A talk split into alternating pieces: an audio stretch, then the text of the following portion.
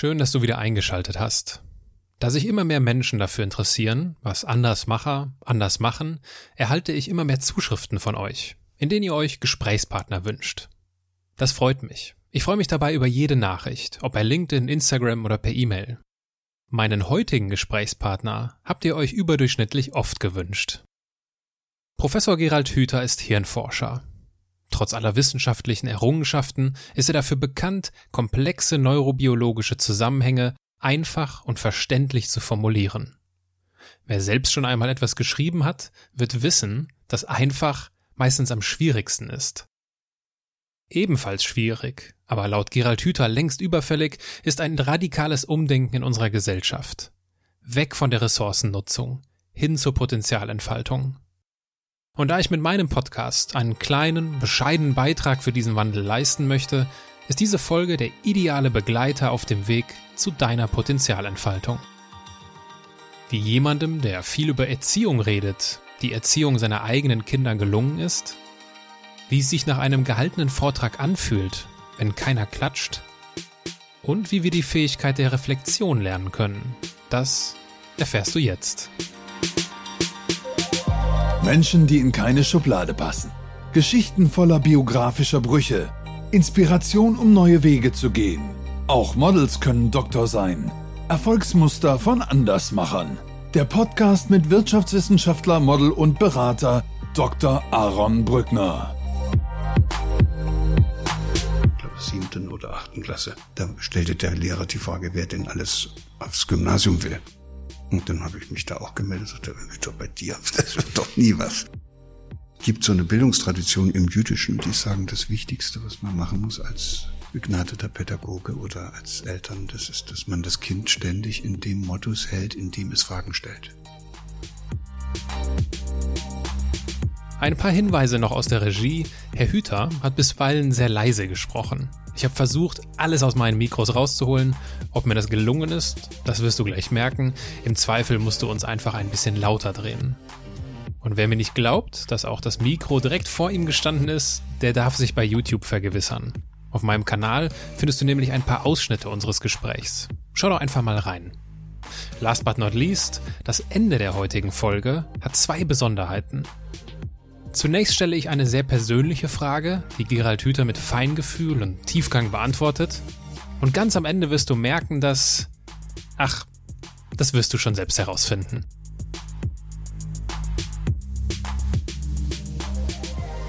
Herr Professor Hüther, ich begrüße Sie in meinem Podcast. Ich freue mich, dass Sie ein Teil dieser Reise sind. Sie bekommen zahlreiche Interviewanfragen. Wie bewerten Sie eigentlich oder wie suchen Sie aus, welches Interview Sie führen und welches Sie nicht führen? Das geht danach, was mich interessiert. Und es gibt viele Anfragen, die mich einfach gar nicht interessieren. Am wenigsten solche äh, Talkshows und ähnliches im Fernsehen. Warum? Woran liegt das? weil die keine Themen haben. Da geht es nur darum, dass verschiedene Leute zusammengesetzt werden, die über ihre jeweiligen Vorstellungen reden und damit wird dann auch ein diverses Publikum angesprochen. Jeder findet sozusagen als Zuschauer das wieder, was er sowieso denkt und dafür werden die entsprechenden Protagonisten eingeladen und da wird man eigentlich missbraucht.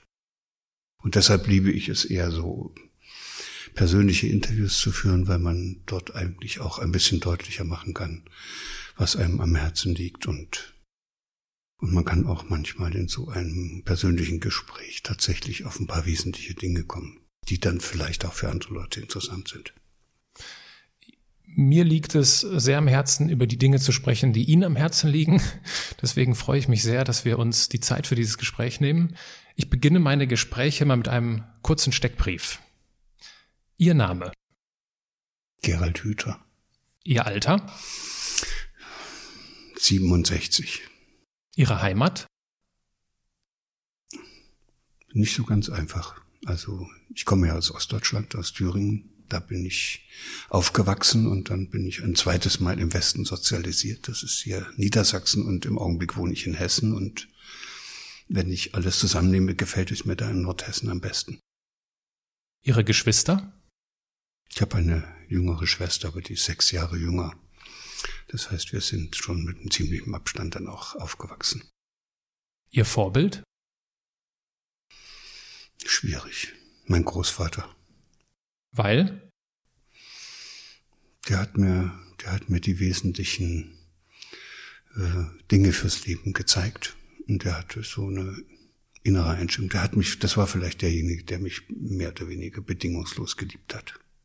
Das ist ja auch manchmal wichtig im Leben, dass man einen Menschen findet, der einen wirklich so mag, wie man ist. Ist es, was ist denn, wenn, wenn ich Sie jetzt frage, was ist das Wichtigste, was Sie von ihm gelernt haben? Ist das diese, diese Perspektive, dass es das gibt, diese bedingungslose Liebe? Ja, kognitiv kann man da schön drüber reden, aber was mir in Erinnerung ist, ist eben beispielsweise, dass der immer morgens um sechs, Kinder stehen ja früh auf, da war ich dann auch schon wach und er stand auch immer so früh auf und dann hat er sich in den 50er Jahren ist das ja eine Brotsuppe gemacht. Malzkaffee, trockenes Brot, das alte, was nicht mehr zu, normalerweise zu essen war und das wurde dann in Würfel geschnitten, in diesen Malzkaffee reingetan und dann kam dann ein Löffel Zucker dazu. So, das hat er morgens immer gegessen als, als frühe Mahlzeit und da weiß ich dieses Gefühl, auf dem Schoß zu sitzen und mit ihm diese Brotsuppe zu essen. Das ist das, worauf es ankommt. Das muss man mal erlebt haben, ja. Dann drehen wir die Tageszeit von morgens vom Frühstück mal in Richtung abends. Angenommen, Sie säßen abends an einer Hotelbar. Was würden Sie trinken? Ich bin ja selten in Hotelbars, die mag ich eigentlich nicht so sehr. Wahrscheinlich ein Bier.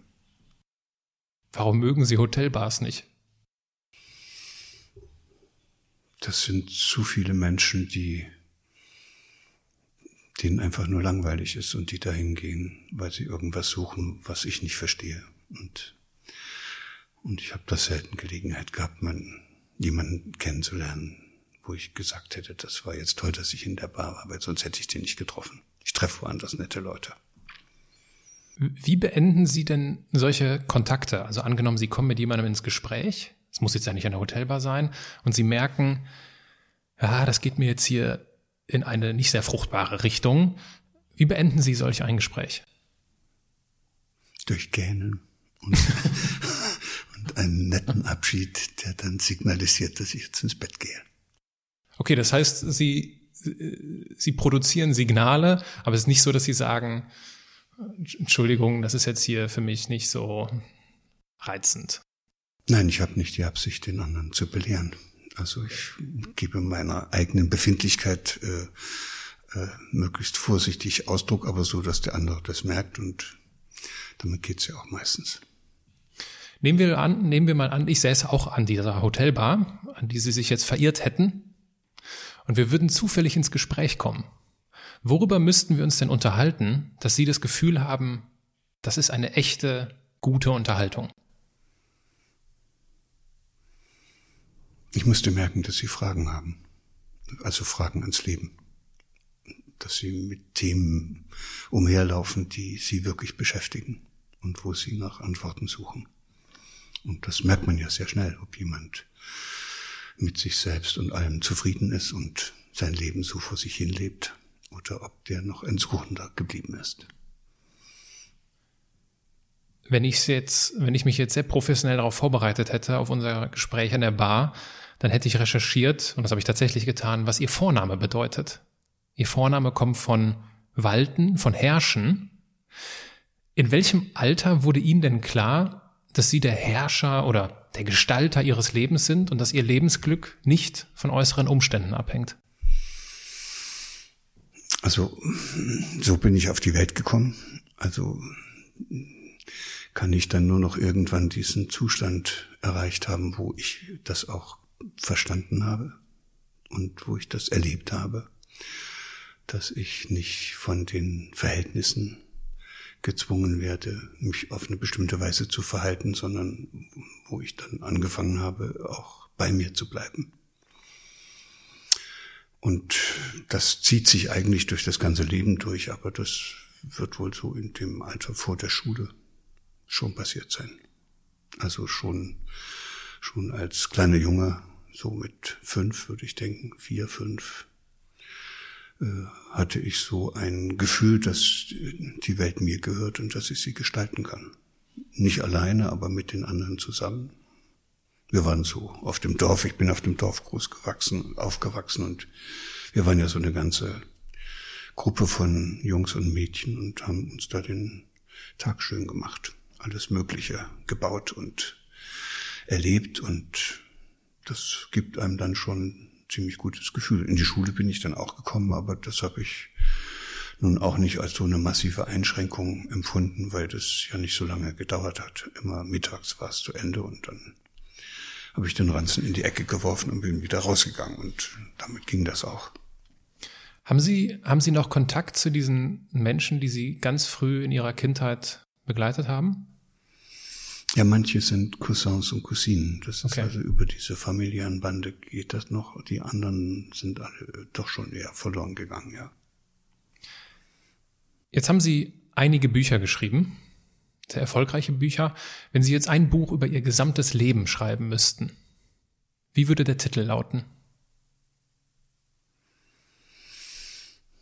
Das ist schwierig, weil ich äh, meist länger über den Titel eines Buches nachdenke, als dass es dann dau dauert, es zu schreiben. Ich schreibe ja Bücher nicht, weil ich nun meine, dass, äh, dass ich noch, noch mehr Geld verdienen müsste oder dass ich da besonders berühmt werden müsste, sondern es gibt einfach Themen, äh, die mich äh, sehr intensiv beschäftigen. Und ich habe gemerkt, dass ich immer dann, wenn ich das zum Gegenstand zu einer schriftlichen Auseinandersetzung mache, dass dabei etwas passiert, was ich normalerweise nicht erreiche, nämlich ich komme tief genug. Das Schreiben zwingt mich, in eine bestimmte Thematik so tief zu ergründen, dass ich dann plötzlich auch schlauer als zuvor wieder aus so einem Schreibprozess rauskomme. Und dann habe ich es auch irgendwie verstanden. Und dann äh, kann ich anschließend äh, das auch einfach nochmal so hinschreiben, dass es möglichst viele Leute verstehen. Und das macht dann auch Spaß und damit festigt sich das auch bei mir nochmal. Mein Leben habe ich noch nicht drüber nachgedacht. Ich glaube, dass ich einen irrsinnigen Widerstand hätte, ein Buch über mein Leben zu schreiben. Das finde ich nicht so spannend. Wie, wie sieht denn dieser Schreibprozess bei Ihnen aus? Sind Sie so ein Blogschreiber? Nehmen Sie sich ein, zwei Monate Zeit oder schreiben Sie in Etappen? Nee, die meiste Zeit braucht es für die Vor also für die gedankliche Vorbereitung. Das ist ganz eigenartig. Das ist sicherlich zwei Drittel oder noch länger dieses eigentlichen Prozesses, wo man wirklich schreibt. Ich muss mir, ich muss mir sozusagen sehr lange und intensiv Gedanken machen über das, was ich da eigentlich verfolge und was das da bedeutet. Und wenn ich es dann einigermaßen auf der Reihe habe, kann ich eine Gliederung schreiben. Und, und, und dann versuche ich, äh, eine Einleitung zu schreiben. Und nur wenn das funktioniert mit der Gliederung und der Einleitung, dann weiß ich, dass der Rest auch geht. Also das heißt, das Buch ist im Prinzip konzeptionell fertig, wenn ich anfange zu schreiben. Ich erfinde das nicht unterwegs noch. Ich muss nur die richtige Struktur finden. Und dazu gehört dann auch der Titel. Manchmal ist es tatsächlich so, dass ich dass ich gar nicht richtig anfangen kann, ein Buch zu schreiben, wenn ich keinen Titel habe. Und mir ist es auch wichtig, ich finde, ein Buchtitel ist schon auch ein, soll auch immer etwas sein, was den Leser tatsächlich auf den Punkt führt, was ihm hilft, äh, sehr schnell zu erkennen, worum es in so einem Buch geht. Also ich habe jetzt an einem Buchmanuskript gearbeitet und das ist fertig, das erscheint im September. Das heißt, was schenken wir unseren Kindern? Mhm eine kleine Entscheidungshilfe, habe ich mit André Stern, einem Kollegen, geschrieben. Und das ist ziemlich spannend, weil das ist als Titel richtig schön. Was schenken wir unseren Kindern so vor Weihnachten? Mhm. Und es ist aber in Wirklichkeit ein Buch, äh, wo es um die Frage geht, wann eigentlich die Verführung beginnt. Wir leben ja in einer Welt, wo wir eine ziemliche Transformation auch äh, selbst durchlaufen und in früheren Gesellschaften wurde Herrschaft immer begründet mit Unterdrückung. Die Mächtigen haben die Ohnmächtigen unterdrückt. Und das hat sich ja dramatisch geändert. Und die meisten Leute haben es offenbar noch gar nicht richtig verstanden. Heute sichert man Macht nicht mit Unterdrückung, sondern mit Verführung. Und die Mächtigen dieser Welt sind die geschicktesten Verführer. Und ähm, die Verführung beginnt eben viel früher, als wir denken. Jedes Kind, was äh, etwas geschenkt bekommt, wo der Schenkende auch noch eine gewisse Absicht damit verbindet, äh, ist auf der Verführerstrecke, ist, Objekt der Verführungskünste des Erwachsenen. Viele Erwachsene verschenken was nicht, weil sie dem Kind eine Freude machen wollen, sondern weil sie sich selbst eine Freude machen wollen. Viele verschenken was, weil sie hoffen, dass das Kind dann daraus einen Nutzen zieht, also haben da bestimmte Erwartungen, dass es dann also irgendwas macht oder was erkennt. Also absichtslose Geschenke gibt's eigentlich gar nicht. Und viel spannender ist dann auch der Aspekt, dass Kinder, die tatsächlich wirklich glücklich sind, die brauchen überhaupt keine Geschenke. Mhm. Also ist möglicherweise unsere ganze Kultur des Schenkens die Einstiegspforte in die äh, in diese Welt, in der wir durch verschiedenste Methoden dann auch zu willfährigen Anhängern von irgendwas gemacht werden und zumindest im Konsum klappt das ja auch ganz gut. Also wir werden verführt, später mal gute Konsumenten zu werden.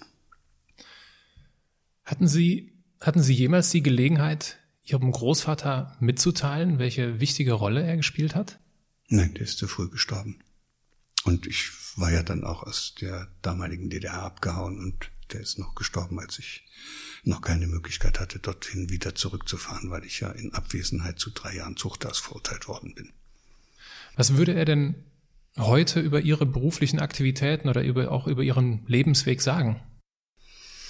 Ich glaube, dass das ihm gar nicht so wichtig wäre. Der würde sich freuen, wenn es mir gut geht.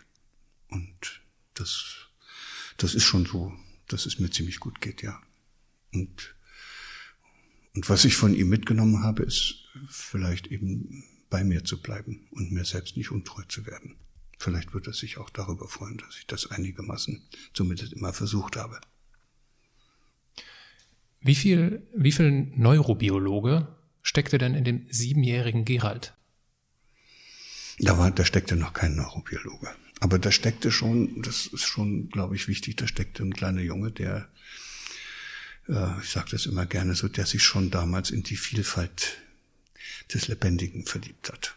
Also ich bin ja den ganzen Tag draußen rumgezogen. Manche haben sich dafür für den Bau von kleinen Autos interessiert und ich habe mich dafür interessiert, was da draußen alles an Pflanzen und Tieren äh, kreucht und fleucht. Und das hat mich so sehr beeindruckt. Da den, ich habe da einen halben Tag gesessen, um rauszufinden, wo der Zaunkönig sein Nest gebaut hat. Und das fand ich dann großartig, als ich es endlich rausgekriegt hatte. Ja, und solche Erfahrungen haben in mir so eine, so eine tiefe, also das ist mir, da ist eine Bindung entstanden an die Natur und an das Lebendige und das hat sicherlich dazu geführt, dass ich dann mich entschieden habe, nicht Medizin und auch nicht Tiermedizin oder irgend sowas zu studieren, sondern Biologie. Da ging es um mehr.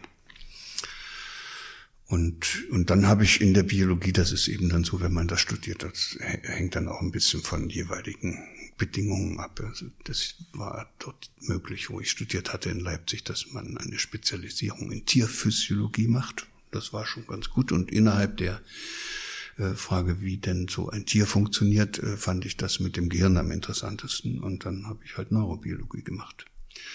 Das hört sich alles so an, als hätte ich das alles so klar ausgewählt. Mhm. Das, äh, glaube ich, ist, äh, das ist in einer gewissen Weise ist das richtig. Ich habe das schon ausgewählt, aber, aber das war auch notwendig, dass ich mich dafür angestrengt habe. Also es wäre nicht von alleine gekommen. Zugefallen ist mir das auch nicht. Mhm. Also ich weiß, dass ich in der, glaube siebten oder achten Klasse, da stellte der Lehrer die Frage, wer denn alles aufs Gymnasium will.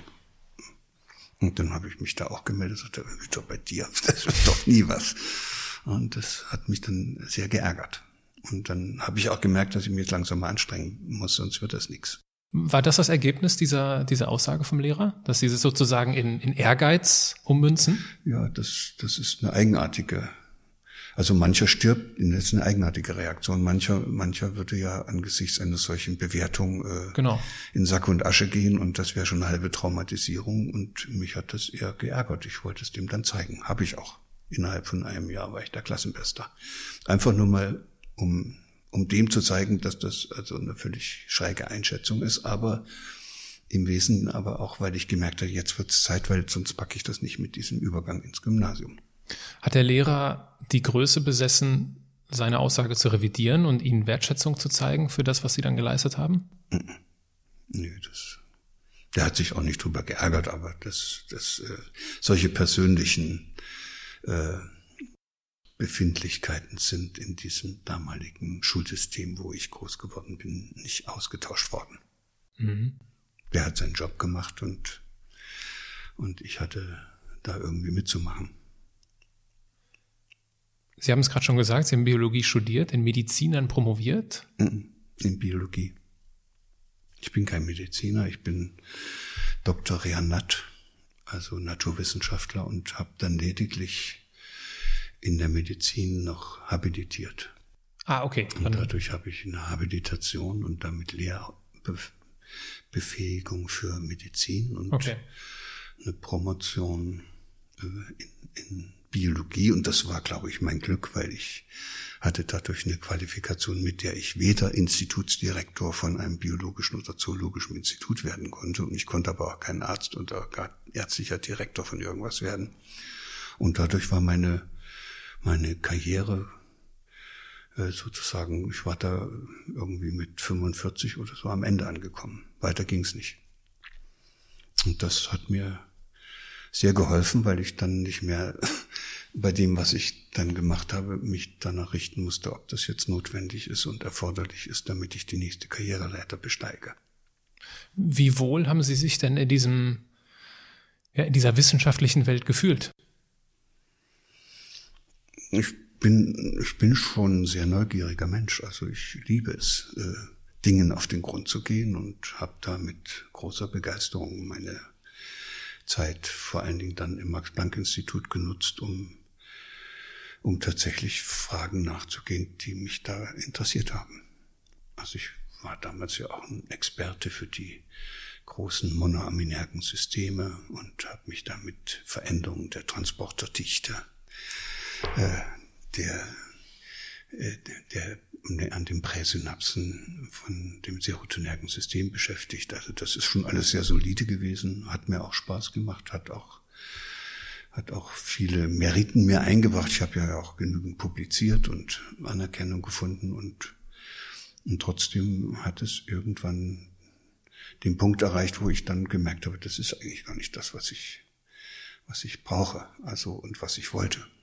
Also es war schon ganz gut, dass ich erstmal eine gewisses, eine gewisse Position äh, gewinnen konnte, aber dann, als ich die dann hatte, habe ich gedacht, das ist es eigentlich nicht. Also Max Planck, äh, wenn ich da jetzt bleibe, führt das dazu, dass ich immer tiefer in diese Einzelheiten des Gehirns, in diese Mechanismen eintauchen muss. Und das hat nach meinem Verständnis dazu geführt oder hätte dazu geführt, dass ich mich immer weiter entferne von so einem eher ganzheitlichen Verständnis. Und da ist dann wohl mein altes Biologenherz wieder wach geworden und dann habe ich einen Arbeitsbereich gesucht, wo man eben sozusagen nicht einzelne Synapsen anschaut, sondern den ganzen Menschen mit seinem Gehirn. Das war dann in der Phase die psychiatrische Klinik. Da habe ich eine Forschungsabteilung für Grundlagenforschung in der Psychiatrie aufgebaut. Können Sie sich noch an diesen, an diesen Moment erinnern, der ausschlaggebend dafür war, dass Ihnen das bewusst geworden ist? dass sie nicht weiter ins Detail wollen, sondern wieder etwas ganzheitlicher arbeiten möchten? Hm. Ja, das, das war sicherlich der Augenblick, als ich verstanden habe, dass man keinen einzigen Forschungsantrag in der damaligen Zeit, wir reden jetzt über ja. Mitte der 70, nee, Mitte der 80er Jahre, da hat man keinen einzigen Forschungsantrag mehr durchgekriegt, wenn man nicht molekularbiologisch irgendwas gemacht hat. Und da hatte ich einfach keine Lust drauf für mich war diese genetische Fokussierung und diese Vorstellung, dass man, wenn man das äh, Genom des Menschen nur hinreichend gut und detailliert aufgeschlüsselt hat, dass man dann den Menschen versteht, das war für mich eine Absurdität. Und dann habe ich beschlossen, dass das einfach nicht der Weg ist, den ich gehen möchte und in der Psychiatrie habe ich dann auch äh, wieder mit großer Begeisterung äh, mich in dieses neue Forschungsfeld eingearbeitet. Das hat auch viel Freude gemacht. Das hat auch wieder zu, äh, wie man das heute nennt, Erfolgen geführt. Aber Aber es hat mich auch nicht richtig äh, beglückt, weil ich dann nach zehn Jahren ungefähr dann, wahrscheinlich früher, aber nach zehn Jahren war es dann endgültig soweit, gemerkt habe, dass, äh, dass ich da an etwas forsche, nämlich an der Entstehung oder an, ich, ich habe ja versucht herauszufinden, was im Hirn anders ist, wenn man eine psychiatrische Störung hat, also eine Depression, eine Angststörung, Zwangserkrankung und was da alles so gibt. Und wie sich das wieder verändert, wenn man dann therapeutisch versucht, dem betreffenden Patienten zu helfen. Und da ist mir schon relativ bald klar geworden, dass äh, wahrscheinlich zwei Drittel dieser Patienten, die da in der Klinik waren, die wären ja da nie hingekommen, wenn mal einer vorher mit ihnen geredet hätte wenn sie nicht in der Kindheit misshandelt worden wären oder wenn sie Bedingungen während ihrer, ihres Heranwachsens gehabt hätten, wo sie das Gefühl hätten, dass sie gesehen werden, dass sie ernst genommen werden, dass ihnen jemand was zutraut. Und da habe ich dann gedacht, das ist dann auch ziemlich nutzlos, wenn du jetzt im Hirn nachschaust, was da alles anders ist, wenn das doch gar nicht anders geworden wäre mhm. unter etwas anderen Voraussetzungen. Und seit der Zeit interessieren mich diese Voraussetzungen. Also wie müsste menschliches Zusammenleben aussehen, damit es nicht zu solchen Störungen kommt? ADHS hat mich dann eine Zeit lang beschäftigt. Also was brauchen Kinder beim Heranwachsen, damit die nicht so eine Symptomatik entwickeln, wie sie da schon im Zappelphilipp beschrieben ist. Und dann wurde das immer interessanter, weil ja deutlich wurde, dass äh, das menschliche Hirn so formbar ist, dass man sich auch wirklich jetzt das erste Mal ernsthaft die Frage stellen konnte, dass ob es denn überhaupt so ist, dass wir als ganz sogenannte Normale, äh, also tatsächlich äh, das, was da in uns an Möglichkeiten angelegt war, äh, haben entfalten können. Und ob es nicht nur die Bekloppten sind, die da ein bisschen eine schräge Entwicklung im Hirn durchlaufen haben, sondern dass wir alle ein bisschen bekloppt sind. Und das fand ich dann sehr spannend. Weil dann konnte man sich wirklich mit der Frage befassen, was brauchen Menschen, damit sie die in ihnen angelegten Talente, Begabungen oder Potenziale zur Entfaltung bringen können. Und da war dann plötzlich sehr viel Material in der Neurobiologie. Erstens, dass das dass jedes Kind mit viel mehr Vernetzungsangeboten im Hirn zur Welt kommt, dass da viel mehr bereitgestellt wird, als man tatsächlich braucht. Das ist das Potenzial. Daraus könnte ganz viel werden und und dann strukturiert sich das Hirn beim Hineinwachsen in diese Welt an den Erfahrungen, die man da macht, meistens mit anderen Menschen, erwachsenen Bezugspersonen vor allem. Ja, und, und so bleibt es dann doch letztlich irgendwie auch immer eng. Also vielleicht ist ein schönes Bild, was man dafür nutzen kann, dass, dass also jedes Kind, wir alle, nicht, nicht nur die, die es dann nicht packen, sondern wir alle versuchen, das, was wir da so mitgebracht haben, dieses Potenzial zu entfalten. Und, aber wir wachsen ja nicht in einen luftleeren Raum hinein, sondern wir wachsen ja in eine Struktur hinein, die von Erwachsenen schon gestaltet ist. Und das führt dann über kurz oder lang zu Problemen. Und da man sich als Kind nicht gegen diese Strukturen der Familie, des Dorfes, der anderen Kinder und dann des Kindergartens und der Schule wehren kann, äh, führt das zu Verwicklungen. Also man verwickelt sich irgendwie mit sich selbst. Man muss bestimmte Anteile von sich, die man eigentlich gerne entfalten würde, muss man lieber unterdrücken also Lebensfreude zum Beispiel. Oder auch Lernlust und, und auch Begeisterung, auch, auch, dass man mal traurig sein darf. Also gibt's ganz viele Dinge, die man dann so, ich nenne das gerne, verwickelt, also einwickelt, also damit die nicht stören. Äh, und man nicht dauernd in Konflikte kommt mit dieser erwachsenen Lebenswelt. Und das hat dann natürlich äh, einen ziemlichen Nachteil, weil wenn man sich hinreichend verwickelt hat, kann man sich auch nicht mehr entfalten. Und dann kann man aber sagen, dass diejenigen, die es besonders gut schaffen, sich so zurechtzuwickeln, wie sie in die Gesellschaft besonders gut hineinpassen, das sind dann auch noch die, die besonders erfolgreich sind. Die passen ja dann auch gut da hinein. Und dann gibt's eigentlich nur eine Antwort, wenn man dann neurobiologisch oder so wie ich daran geht, wenn man sich derartig verwickelt hat, dann kommt's offenbar im Leben irgendwie darauf an, dass man sich wieder entwickelt. Also aus diesen Verwicklungen oder von diesen Verwicklungen befreit.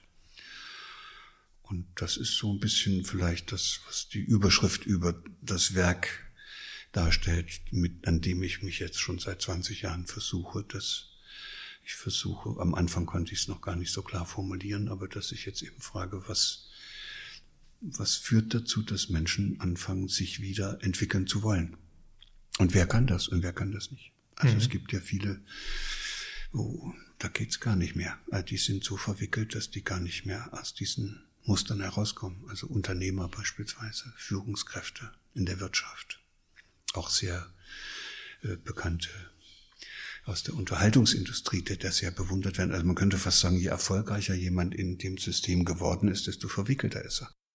Mhm. Weniger verwickelt sind die, die hm, dann irgendwie draußen geblieben sind, die das irgendwie vermieden haben aus unterschiedlichen Gründen. Das sind häufig sogar Gescheiterte in dieser Gesellschaft. Aber die könnten sich zumindest schneller wieder entwickeln.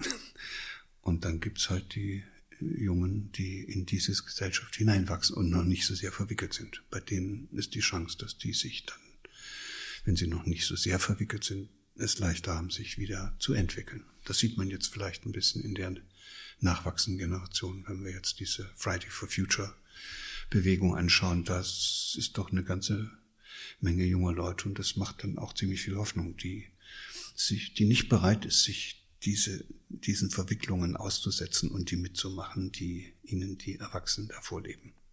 Und die dann sagen, es wird Zeit, dass ihr euch mal entwickelt. Ein, ein wichtiger Meilenstein in ihrer Entwicklung war ja die Flucht aus der DDR, wenn ich das äh, richtig äh, recherchiert habe. Wie fanden denn die Eltern, wie fanden ihre Eltern die Idee von ihrer Flucht? Ja, daran merkt man schon, dass sie gar nicht wissen, wie es in der DDR zugegangen ist. Das kann man vorher mit keinem besprechen. Okay. Noch nicht mal mit den Eltern. Ich war dort ja auch noch verheiratet, auch nicht mit der Ehefrau. Hm. Mit niemand. Wenn Sie das mit jemand besprechen, dass Sie abbauen wollen, dann liefern Sie eigentlich diese Person, also so war es damals, Sie liefern diese Person ans Messer, weil es ja klar ist, dass die nach allen Regeln der Kunst anschließend verhört wird, weil die herausfinden wollen, wo sie sind und mhm. wie das geklappt hat und wer ihnen geholfen hat. Und wenn da jemand was weiß, das ist kaum auszuhalten, solche Verhöre dann zu überstehen. Also es ist besser, man sagt nichts und äh, bringt diese Person dann nicht in eine Situation, die dann sehr unangenehm wird. Nein, kann man, das kann man dann nicht erzählen. Das muss man mit sich selber ausmachen. Im Nachhinein kann man sagen, dass äh, die Eltern froh waren, dass ich es gemacht habe. Mhm. Aber richtig darüber unterhalten konnten wir ja uns eigentlich erst zehn Jahre später, als die Mauer gefallen war. Und da wurde dann auch deutlich, dass aus mir nichts da drüben, ich hätte mich da nicht entfalten können. Ich wäre eigentlich wahrscheinlich zerbrochen. Ich bin nicht gemacht für so ein System. Ich wäre immer aufgefallen. Ich hätte immer, ich wäre in den Fokus geraten dieser Stadtsicherheitsbeamten. Und ich habe ja dann auch nach der Grenzöffnung diese unter, diese sogenannten Stasi-Unterlagen einsehen können. Und die hatten schon einen ordentlichen Ordner über mich angelegt, ohne dass ich das geahnt habe. Und ich hatte ja gar nicht viel gemacht, aber das stand eben drin.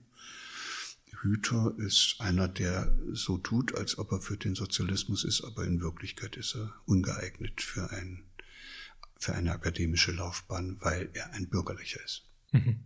So, hatten die sehr klar erkannt. Ich habe in einem Interview, was mit Ihnen geführt wurde, gelesen, das war eine FAZ, ich zitiere kurz. Alles habe, in, alles habe er in der BRD neu lernen müssen. Nur das Hirnsezieren nicht und die Sprache. Jetzt sah er die DDR von außen, aber auch die BRD sah er mit anderen Augen als diejenigen, die in keinem anderen Land gelebt hatten. Das habe ihm eine Fähigkeit gegeben, die andere nicht hätten, sagt er. Reflexion. Der Blick von außen mit anderen Augen. Wie kann denn jemand diese Fähigkeit der Reflexion heute lernen, ohne dass er jetzt aus der, aus der DDR flüchten konnte, wollte, musste? Viele tun das ja. Also ich, es wird nicht gehen dadurch, dass man einfach nur Bücher liest, äh, sondern man muss sich dann wahrscheinlich mal äh, den konkreten Lebensbedingungen in einem anderen Kulturkreis aussetzen. Das ist vielleicht der Hintergrund, weshalb so viele junge Leute nach dem Abitur dann erstmal irgendwo hinfahren. Nicht nur, weil sie dort Spaß haben wollen, sondern weil es sie irgendwie irgendwo hintreibt, wo sie sich nicht so gut auskennen und wo keiner mehr auf sie aufpasst und wo sie wirklich mal für sich selbst und ihr Leben Verantwortung übernehmen dürfen. Das ist ja häufig bei vielen so, dass die das bis 18, 19, bis das, bis die Schule zu Ende ist, gar nicht gekonnt haben. Und bei mir war das eben was Besonderes, weil ich war ja eigentlich im selben Kulturkreis, habe ich gedacht. Also es ist ja nur die Sprache und dann äh, haben wir dieselbe Sprache und auch sonst müsste alles klappen. Und dann habe ich erst hier gemerkt, als ich hier angekommen bin, dass das eine völlig andere Sozialisation war. Ich hatte die Bücher, die die hier gelesen hatten, kannte ich nicht. Und umgekehrt, die Filme, die die gesehen haben, wusste ich nicht Bescheid.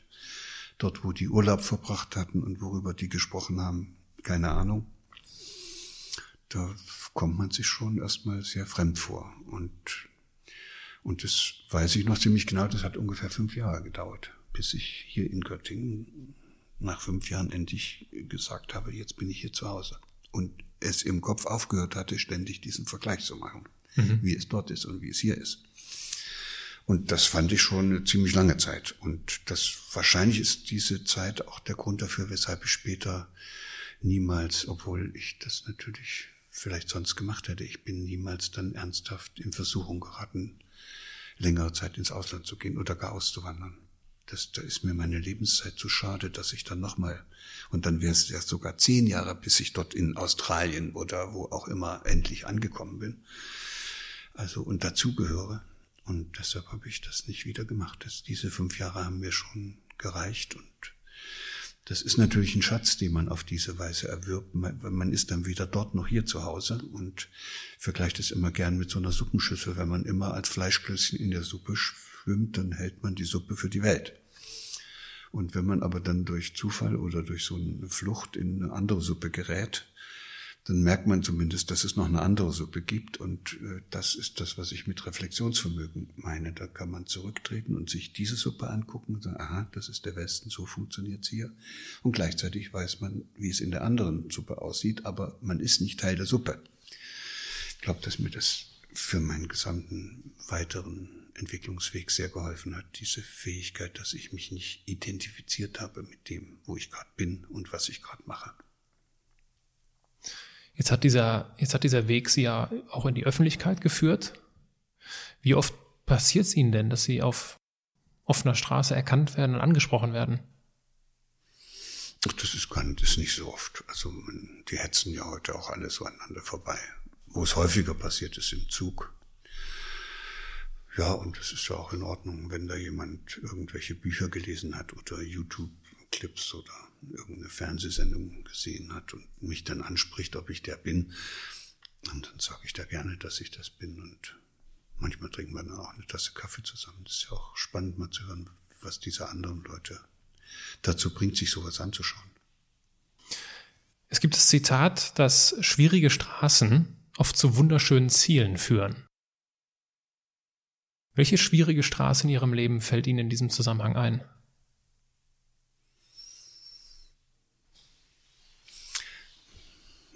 Also heute würde ich das so gar nicht mehr formulieren, weil ich inzwischen der Meinung bin, dass Ziele kein guter Ausdruck sind, weil Ziele sind Endpunkte.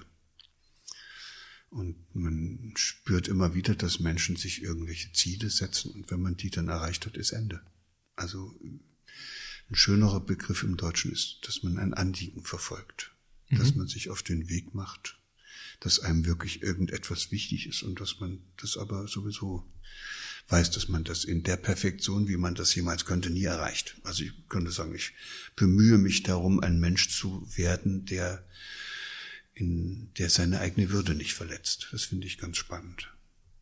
Also der, der, der, der versucht, sich selbst nicht für andere als Objekt zur Verfügung zu stellen, dass die ihn benutzen für ihre Zwecke, und der auch andere nicht zum Objekt seiner eigenen Erwartungen und Absichten und Ziele, Bewertungen und so weiter macht.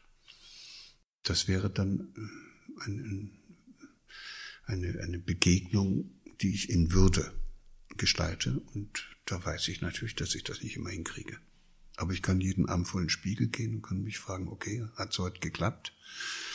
Und wenn es nicht geklappt hat, kann ich es morgen besser versuchen. Und, und da ist die Frage dann interessant, was bringt jemand wie mich dazu, dass ich so ein, nicht Ziel, sondern so ein Anliegen äh, herausbildet und und das ist, ist kein Augenblick. Das ist äh, das Ergebnis eines richtig schrittweisen Prozesses, zu dem aber von Anfang an irgendetwas gehört, dass man bei sich bleibt.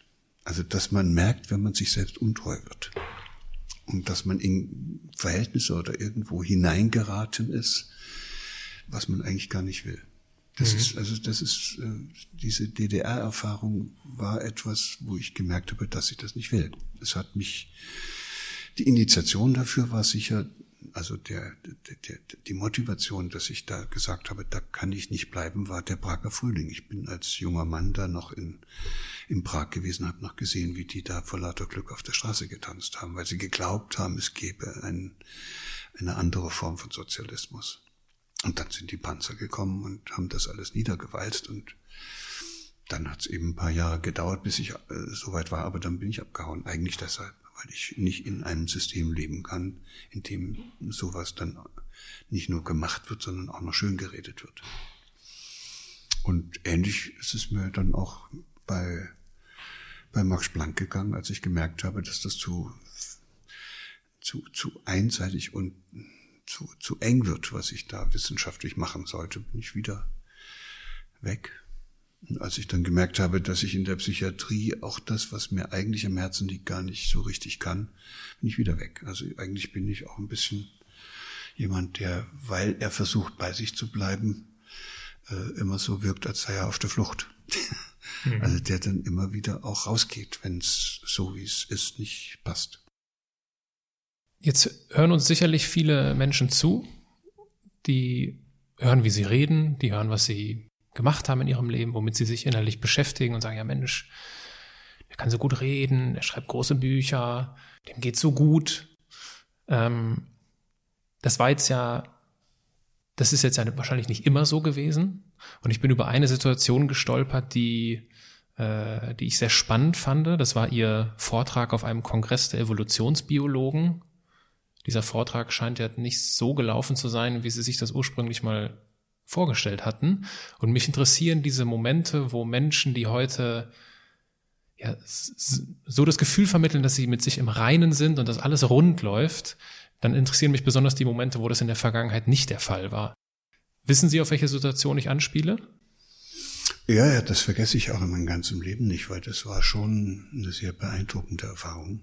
Also das war vielleicht 85. Ich war dann schon ein paar Jahre hier in der Bundesrepublik in Göttingen und dann hatte mich irgendein Kollege auf diesen Kongress aufmerksam gemacht und auch vorgeschlagen, dass ich dort mal äh, was vorstelle, weil ich äh, weil ich nicht glücklich war mit diesem mit dieser einseitigen Interpretation des Darwin und des Darwinismus und dann der Mutation und der Selektion und dass das alles Zufall sein soll mit solchen äh, Entwicklungsprozessen und dass da unbedingt diese, dieser Kampf ums Dasein, so haben die das ja nicht genannt, aber im Grunde genommen war es ja doch irgendwie immer die Rechtfertigung für den Wettbewerb, dass das nun irgendwie die Grundlage sein sollte. Und da bin ich da mutig dahin gefahren und habe denen ein anderes Konzept vorgestellt, dass das alles falsch ist und äh, dass das anders sein muss.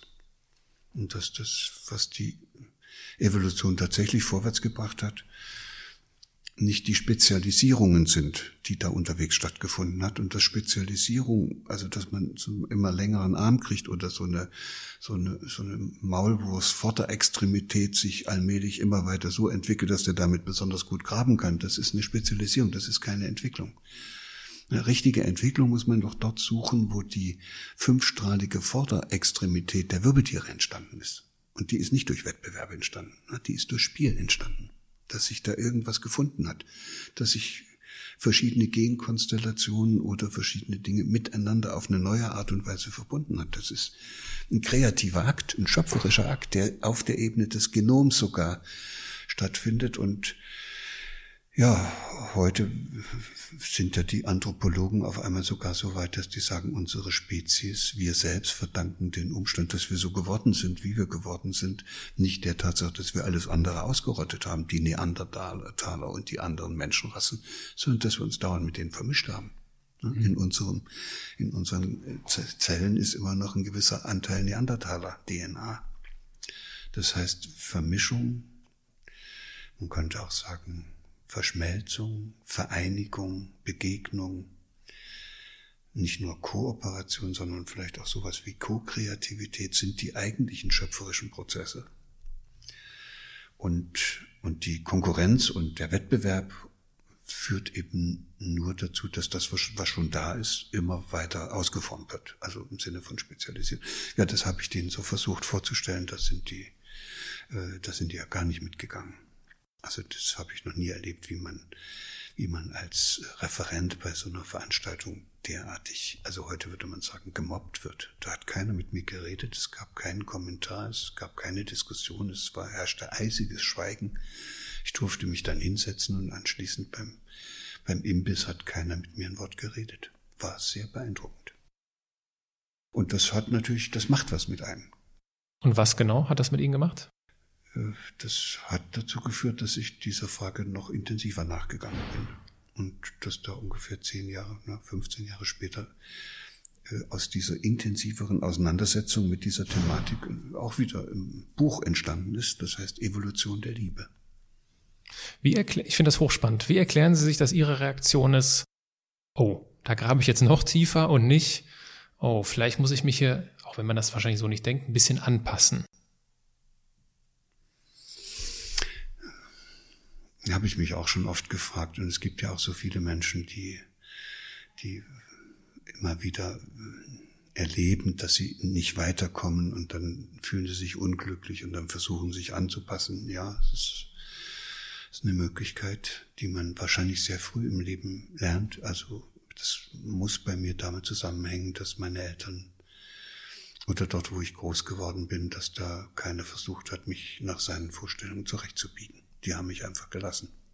Das, heute muss ich sagen, die konnten auch gar nicht anders, die hatten so viele andere Sachen zu tun. Das war damals eine schwierige Zeit. Die mussten sehen, dass sie genug äh, zusammenbrachten, dass die Familie durchkam und und dadurch war ich unendlich frei. Und dadurch habe ich gelernt, früh Verantwortung für mich zu übernehmen. Und da habe ich dann auch aufgepasst, dass ich nicht von anderen vereinnahmt werde. Und wahrscheinlich hat das mit drei, vier angefangen.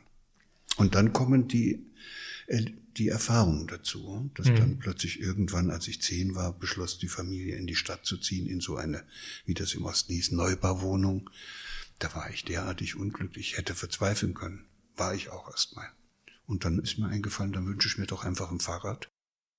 Und dann habe ich ein Fahrrad gekriegt zum Geburtstag oder so. Und von da an bin ich jeden Nachmittag nach der Schule aus der Stadt wieder in das Dorf zurückgefahren und habe dann weiter auf dem Dorf gelebt. Das ist dann das ist dann schon mit zehn, das ist, da weiß man, da, da ist man sozusagen, hat man das Gefühl, man hat's hingekriegt. Ähnlich mit dieser DDR. Da habe ich mich, habe ich gemerkt, da will ich nicht mehr, da kann ich nicht mehr bleiben. Da bin ich abgehauen. Hat aber auch alles geklappt. Mhm. Und so ging's ja dann weiter. Max Planck, es wurde alles zu fummelig, da habe ich äh, das wieder geöffnet und Psychiatrie wurde das alles zu pathologisch, habe ich es auch wieder geöffnet. Das hat irgendwas damit zu tun, dass man wenn man in der Kindheit schon das Glück hat, bei sich bleiben zu dürfen, immer mutiger wird und sich selbst sozusagen nicht mehr verrät. Mhm.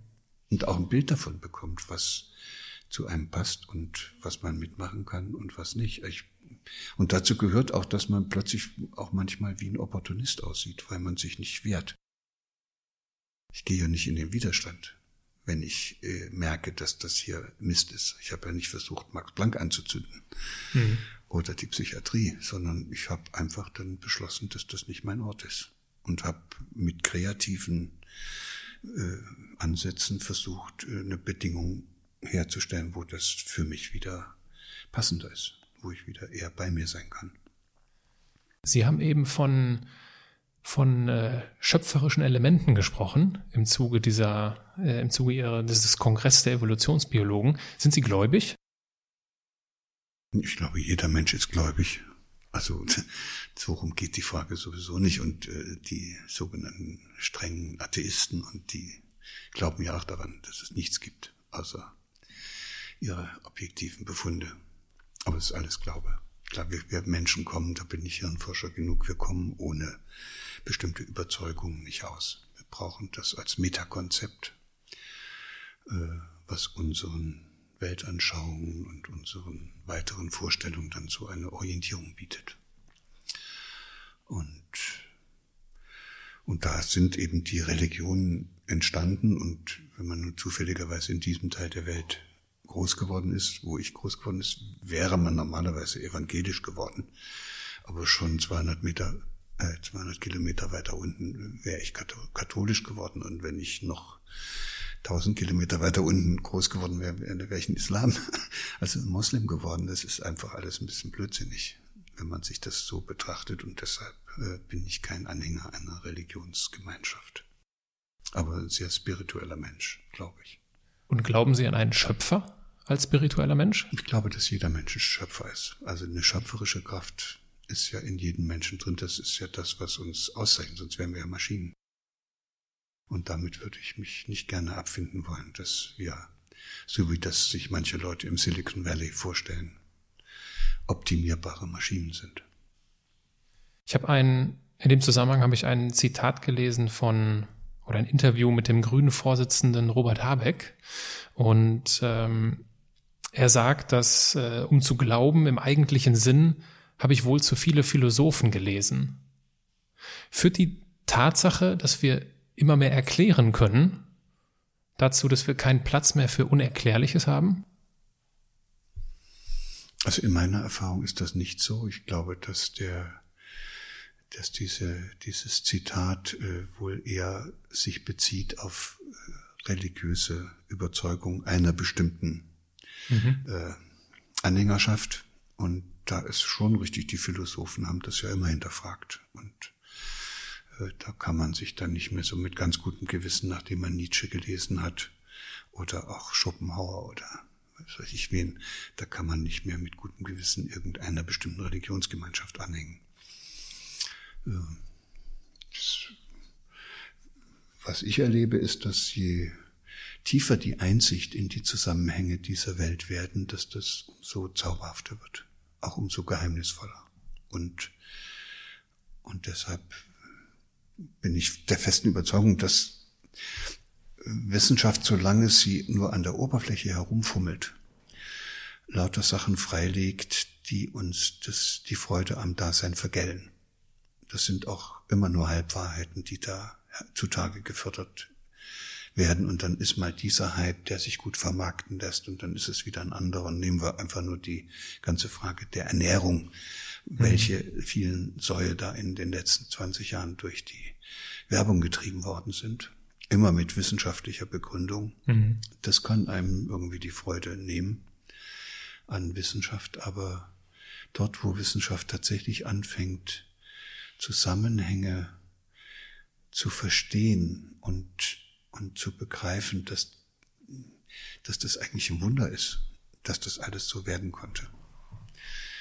Da ist das nur noch, nur noch zutiefst spirituell, was man da empfindet. Also nehmen wir so ein einfaches Beispiel. Ich ärgere mich zum Beispiel irrsinnig darüber, dass in, in den Schulen die Photosynthese auf eine Art und Weise erklärt wird, dass am Ende kein Schüler weiß, wozu das überhaupt gut ist. Aber sie haben alle die was weiß ich, die Transportmechanismen an der Mitochondrienmembran, an der Chloroplastenmembran da kennengelernt und können sie auch beschreiben, haben meistens sogar dann auch ja, damit Examiner bestanden und so weiter. Und wenn man die dann fragt, und wozu ist die Photosynthese eigentlich da? Ja, wissen sie nicht.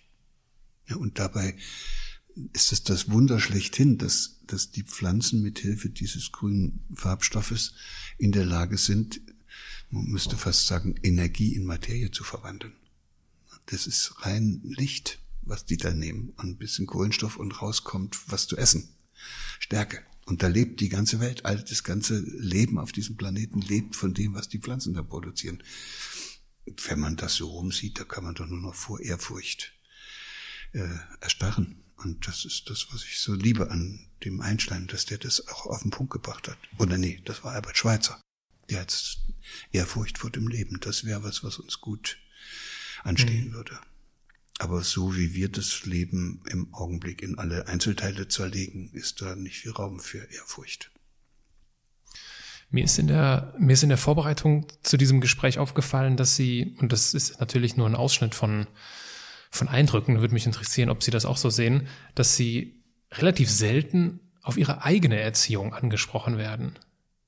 Wenn ich jetzt Ihre Kinder fragen würde, was in Ihrer Erziehung nicht so gut gelungen ist, was würden die mir antworten? Die, das, das ist ja bei fast, das ist eine Beobachtung, die man überall machen kann, dass die Leute, die glauben, sie kennen sich in einem bestimmten Bereich besonders gut aus, dass die es dann in der Praxis auch nicht hinkriegen. Hm? Lehrers Kinder, Pfarrers Vieh gelingen selten oder nie. So. Und äh, da ist irgendwas dran. Es ist wahrscheinlich relativ schwer für ein Kind, bei einem Vater groß zu werden, der sehr viel unterwegs ist. Mhm. Der, der auch sich mit sehr, der sehr intensiv mit bestimmten Themen beschäftigt ist. Ich bin dann nicht präsent. Die, die warten, dass ich wiederkomme und ich bin noch irgendwie in ganz anderen Film. Ich sitze dann vielleicht an einem Buch und, und die wollen mit mir Mensch ärger dich nicht spielen.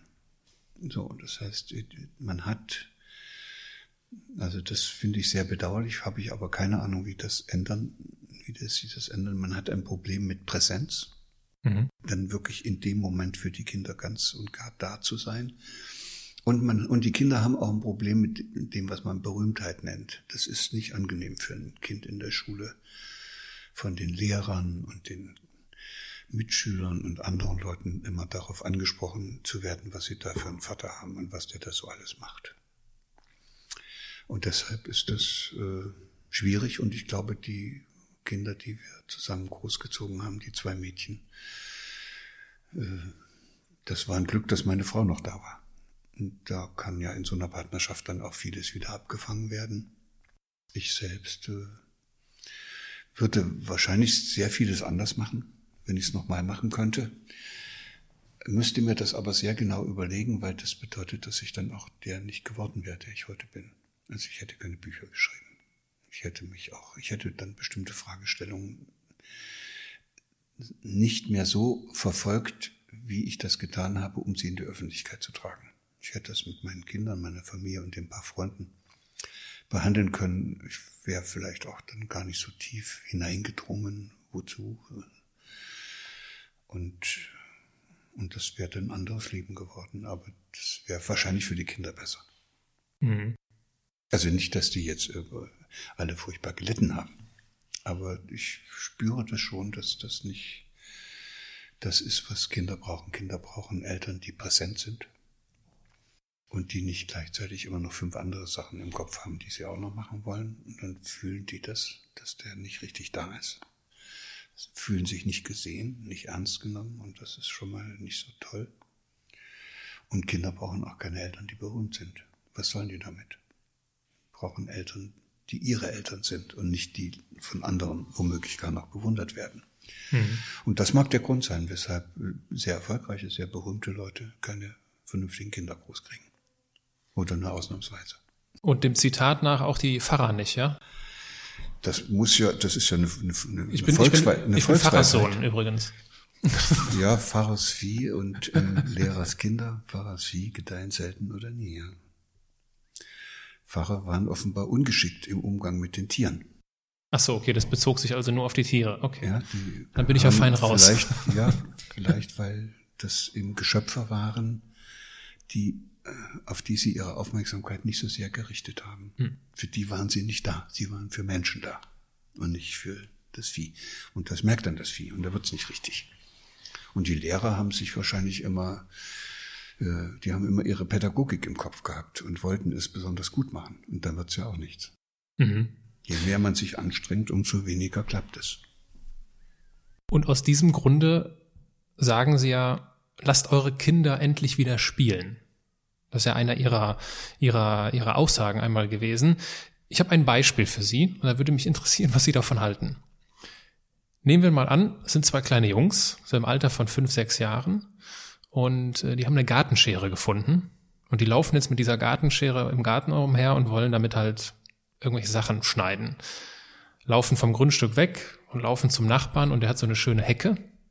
Und da entscheiden sie sich, ein, ein Loch reinzuschneiden, weil sie sich eine Höhle bauen wollen. Sie fangen also an, dieses äh, Loch in die Hecke des Nachbarn zu, zu schneiden. Dann kommen die Eltern und unterbrechen das Ganze. Was ist jetzt an, in so einer Situation wichtiger? Ist es ist jetzt das Spielen wichtiger, dass die Kinder dieses, das Spielerische entdecken und diese Höhle entdecken? Oder ist es wichtiger, die, die Bedeutung von gewissen Regeln und des Zusammenlebens und auch sowas wie Respekt und Fürsorge gegenüber anderen, den zu vermitteln? Wie, was würden Sie in dieser Situation machen oder damit umgehen? Wenn die fünf Jahre alt sind, ist das ziemlich problematisch, wenn die mit einer Gartenschere.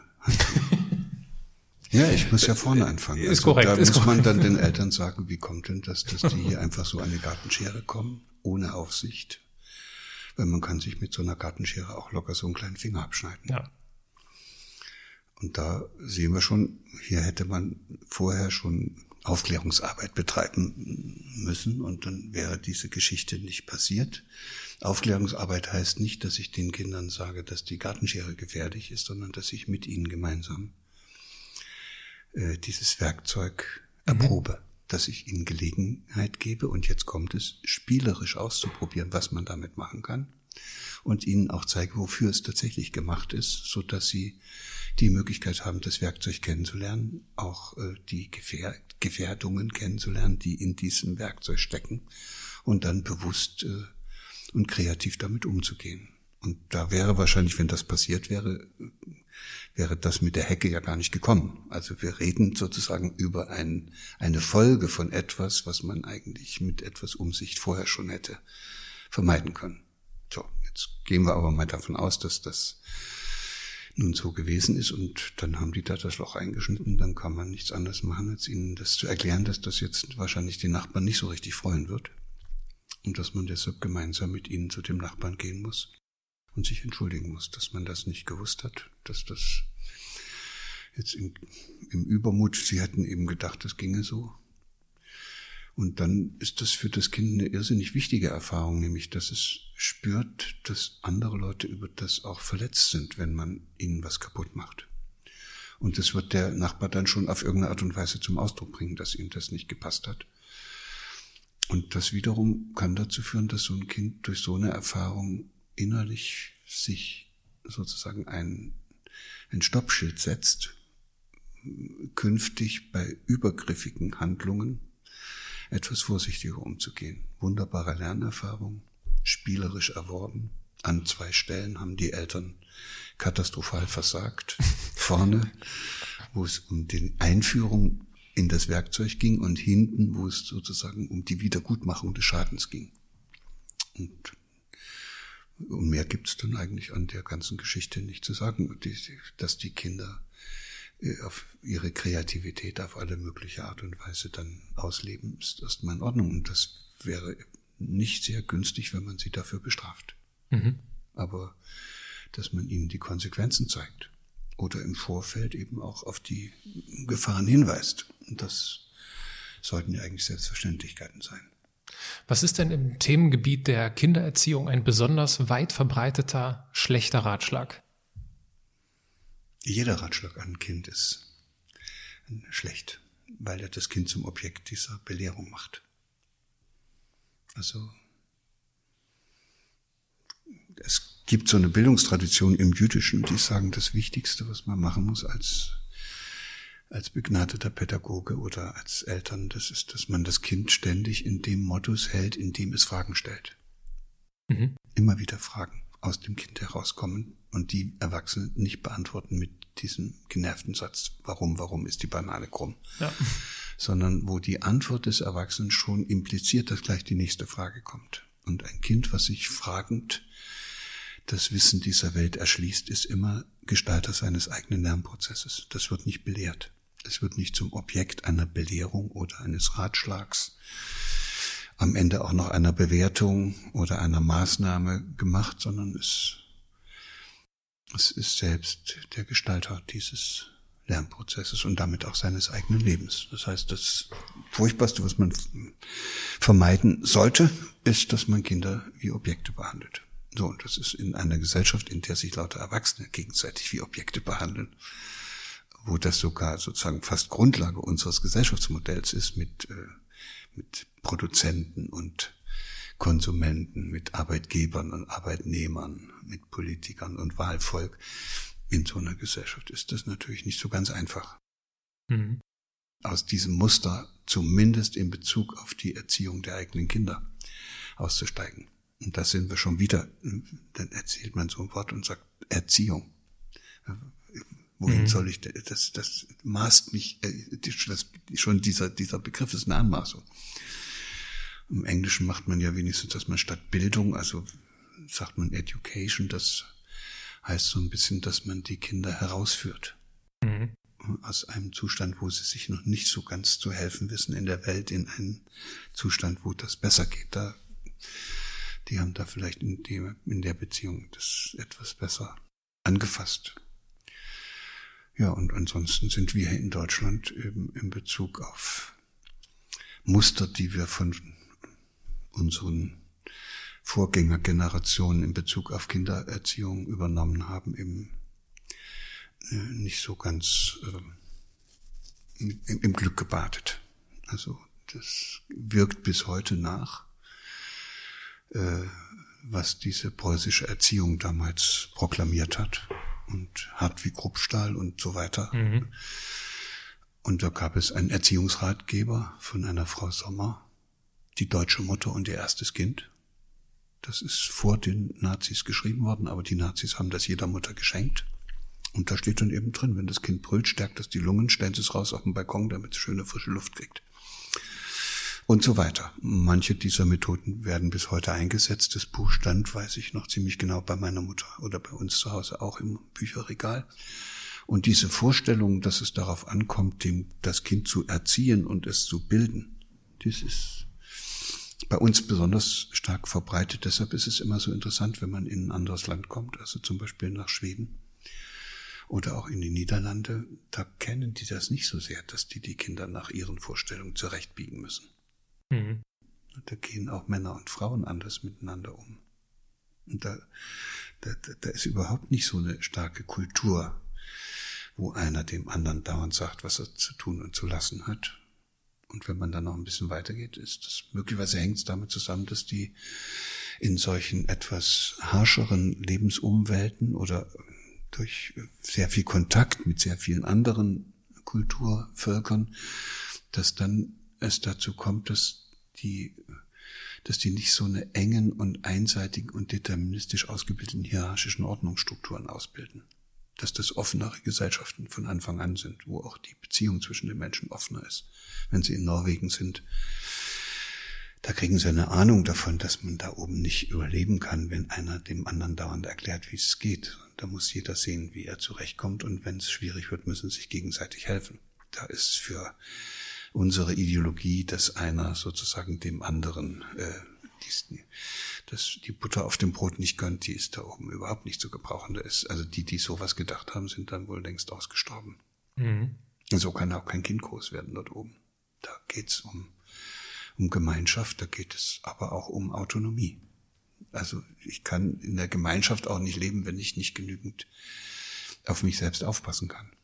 Sonst, mhm. sonst mache ich mich ja zum Sklaven dieser Gemeinschaft. Dann ist das, was uns zusammenhält, Klebrigkeit. Das Modell für diese anderen Gemeinschaften ist, das heißt, individualisierte Gemeinschaft. Also nicht eine Herde und auch keine, kein Schwarm und auch kein Bienenvolk oder was auch immer, sondern das Privileg des Menschen, das Herausstellungsmerkmal der Primaten ist, dass die in der Lage sind, mit ihrem wahnsinnig großen Hirn und den Kapazitäten, die da angelegt sind, individualisierte Gemeinschaften zu bilden. Das heißt, auf jeden kommt es an, aber überleben können sie nur gemeinsam. Und, und, und das führt dazu, dass wenn einer was gefunden hat, das sofort in der ganzen Gemeinschaft sich ausbreitet. Das ist Kultur. Ne? Mhm. So haben wir Sprache gelernt, so wahrscheinlich auch den aufrechten Gang, weil das ständig von den anderen abgeguckt worden ist und was funktioniert hat, haben alle im Nu übernommen. Und das funktioniert ja in dieser Weise in den tierischen Gemeinschaften eben gerade nicht. Und deshalb ist es ein bisschen schade, dass wir dieses Erfolgsmodell individualisierte Gemeinschaft aufgegeben haben, zugunsten dieses nun schon seit 10.000 Jahren auch entwickelten Modells. Das ist die hierarchisch geordnete Gemeinschaft. Ein Anführer sagt allen, wo es lang geht. Und mhm. das wirkt dann eben in alle Bereiche der Gesellschaft bis in die Kinderzimmer. Mama sagt dem Kind, wo es lang geht. Ich sage manchmal etwas scherzhaft, Kindererziehung ist der Endgegner der Persönlichkeitsentwicklung. Also ich habe noch keine Kinder und ich habe ehrlich gesagt auch äh, großen Respekt davor. Ich habe genügend Geschwister und genügend Neffen, um das beobachten zu können. Ich beobachte bei mir, dass ich sehr ungeduldig sein kann in manchen Dingen. Und das, das ist meine größte Angst, dass ich zu ungeduldig mit meinen eigenen Kindern sein werde oder könnte. Gibt es, äh, gibt es da etwas, was Sie mir mit auf den Weg geben würden, um mit dieser, mit dieser Ungeduld gegenüber Kindern umzugehen? Na, wenn ich jetzt so ein Trainer wäre, würde ich sagen, machen Sie Achtsamkeitstrainings und Meditation und gewaltfreie Kommunikation und so weiter. Ähm, das kann man alles machen. Aber das sind ja alles nur Symptome. Also was mich interessieren würde, ist die Haltung, die darunter liegt. Mhm. Und da ahnen Sie schon, wo es dann hapert. Das ist keine liebevolle Haltung, die Sie haben.